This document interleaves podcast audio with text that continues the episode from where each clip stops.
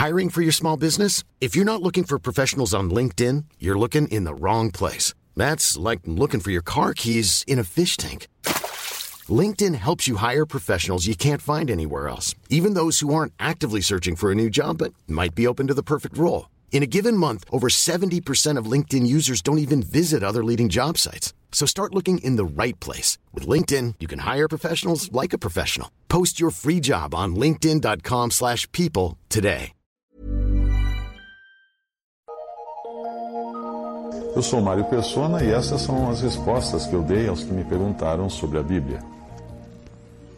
Você escreveu perguntando quem deve liderar as reuniões da igreja.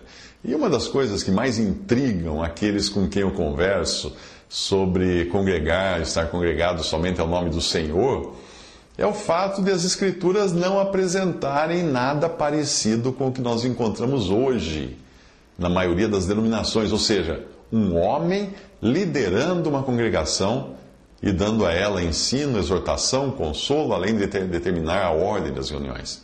Algumas dessas denominações que dizem não ter pastor à frente costumam colocar um homem para organizar quem vai fazer o quê. É, isso nós não encontramos na palavra de Deus, na ordem da reunião da igreja na palavra de Deus. E a razão do espanto, quando eu falo isso para alguns, né, é que muitas vezes nós acreditamos que aquilo que é normalmente praticado pela maioria das pessoas é a maneira correta de se fazer. Mas você pode procurar no texto da palavra de Deus, na, na doutrina dada para a igreja, não para Israel, para a igreja, e você não vai encontrar qualquer líder dirigindo uma congregação. Não tem, simplesmente não tem. Nós vemos isso nos nossos dias, mas não é assim que ensina a palavra de Deus. Você encontra nela os pastores, os presbíteros, os bispos, os anciãos, sempre no plural. Pastores aí não no sentido de dom, mas de, de ofícios, né? Uh, como você vê lá em Atos 17, uh, Atos 20, 17 a 28. Havia sim bispos ou anciãos em Éfeso, Corinto, etc. Mas nunca havia um homem à frente de uma congregação como nós encontramos em muitos lugares nos nossos dias. Esses bispos, anciãos ou presbíteros, eles eram zeladores da Assembleia. Eles cuidavam dos assuntos da Assembleia, não dirigiam reuniões. De qualquer modo, aqueles que tinham essa responsabilidade de pastorear o rebanho não eram os dirigentes do rebanho. Não era um pastor que ia à frente do rebanho.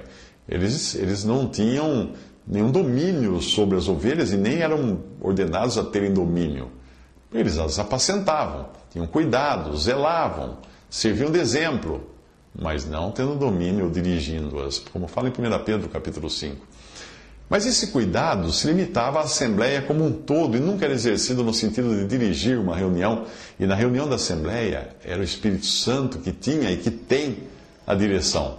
E que pode, podia e ainda pode usar quem ele quiser para trazer um hino, para trazer uma oração, uma ação de graças, um, um texto da palavra de Deus, um ministério da palavra. Uh, você já tentou achar um homem dirigindo a reunião, na reunião que é descrita em 1 Coríntios 14, 26 a 40? Leia lá.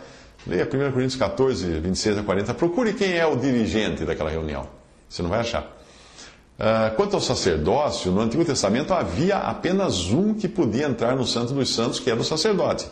Hoje, todo crente tem livre acesso ao santo lugar, além do véu, no verdadeiro santuário, graças ao sangue de Jesus, mas no santuário que é a presença de Deus, não é mais na terra. Hebreus 8, de 1 a 3, de 1 a 3 versículos 1 a 3 e Hebreus 10, 19 a 22 fala isso. Nós somos hoje, todos os crentes, igualmente sacerdotes diante de Deus. O único intermediário nosso hoje é Cristo. Não tem um homem para fazer o meio de campo entre Deus e os homens. Não tem. É Cristo. Cristo homem. Esse homem sim tem, mas não um ser humano como eu, você. A ideia de existir um clero, um clero composto de sacerdotes humanamente instituídos, ou mesmo pastores, como são chamados no, no protestantismo, essa é uma ideia católica romana, que foi adotada por muitos protestantes. E ela surgiu do paganismo, com também mistura do, do, do judaísmo. No princípio da igreja, muitas vezes os, os governadores ordenavam que algum representante da, dos irmãos fosse ao palácio do governo para tratar de assuntos, porque a perseguição era grande e tal. Então os irmãos pegavam um deles e mandavam. Quando ele voltava, ele acaba, acabava sendo até o, o, o, mais conceituado, porque ele que tinha entrado na presença do governador. E foi assim que começaram a surgir uh, líderes dentro do, do movimento dos primeiros dias do cristianismo, mas isso foi apenas uma, uma, coisa, uma coisa de momento que nunca deveria ser, ter se transformado num clero oficial, como acabou se transformando depois. No Antigo Testamento, somente os sacerdotes poderiam, podiam ministrar ou trazer oferendas no santuário. Mas no Novo Testamento, isso continua valendo também, mas com a diferença Cada crente verdadeiro hoje é um sacerdote. Cada um pode ministrar diante de Deus. A ceia do Senhor é um memorial para lembrar Cristo e também anunciar sua morte. E ali nós cumprimos os mandamentos, o mandamento do Senhor, o pedido que ele fez, e oferecemos a Deus sacrifício de louvor. Na ceia, por exemplo, não tem lugar para manifestação de dons como evangelistas, pastores ou mestres. É adoração, memória de Cristo, anúncio da sua morte. É Ele que está em evidência, o Cordeiro que foi morto. E quem é que pode celebrar a ceia? Quem pode trazer uma oração de ação de graças pelo Cordeiro de Deus? Quem pode, naquele momento, levar a sua voz em louvor àquele que deu o seu sangue para nos salvar? Será que somente uma classe privilegiada de homens pode fazer isso? Um dirigente? Não. Qualquer sacerdote, qualquer um que tenha o sacerdócio, porque foi comprado pelo sangue do Cordeiro.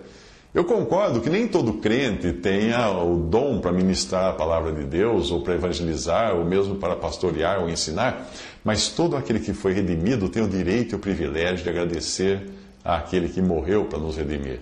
Portanto, qualquer salvo por Cristo tem o direito e, por que não dizer também, a ousadia de se levantar durante a ceia do Senhor, dar graças, partir o pão, dar graças pelo vinho, entregar o cálice para os irmãos também, para ser passado por todos, que são os que estão na comunhão à mesa do Senhor. Qualquer irmão tem esse, esse privilégio.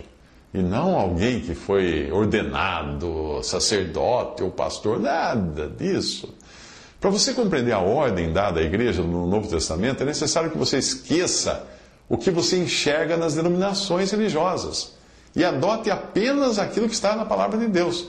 Caso contrário, você nunca terá o privilégio de desfrutar de muitas das coisas que Deus tem preparado para os que são seus.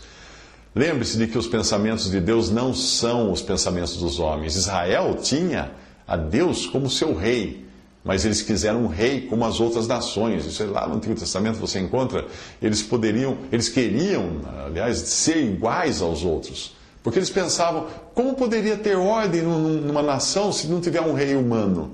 Aí Deus, a muito contragosto, deu a eles Saul. Muitos podem não, muitos podem não compreender como é que uma reunião dirigida pelo Espírito Santo pode acontecer sem bagunça, sem desordem.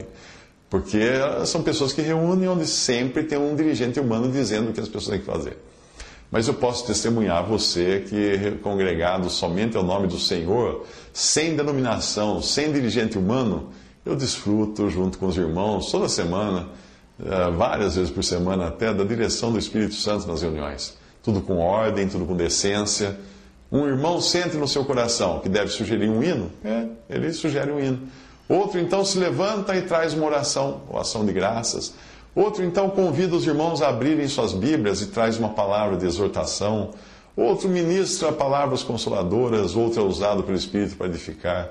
Tudo é feito em perfeita ordem, decência, em começo, meio e fim. E isso é experimentado por mim e por muitos irmãos no mundo todo, que estão congregados regularmente ao nome do Senhor Jesus, sem nenhum outro nome além desse nome e sem nenhum outro líder além do Espírito Santo, sem nenhum outro dogma ou estatuto além daquilo que é a palavra de Deus. Você acredita que Deus é suficiente para isso? Ou você acha que Deus não conseguiria fazer algo assim? Hum?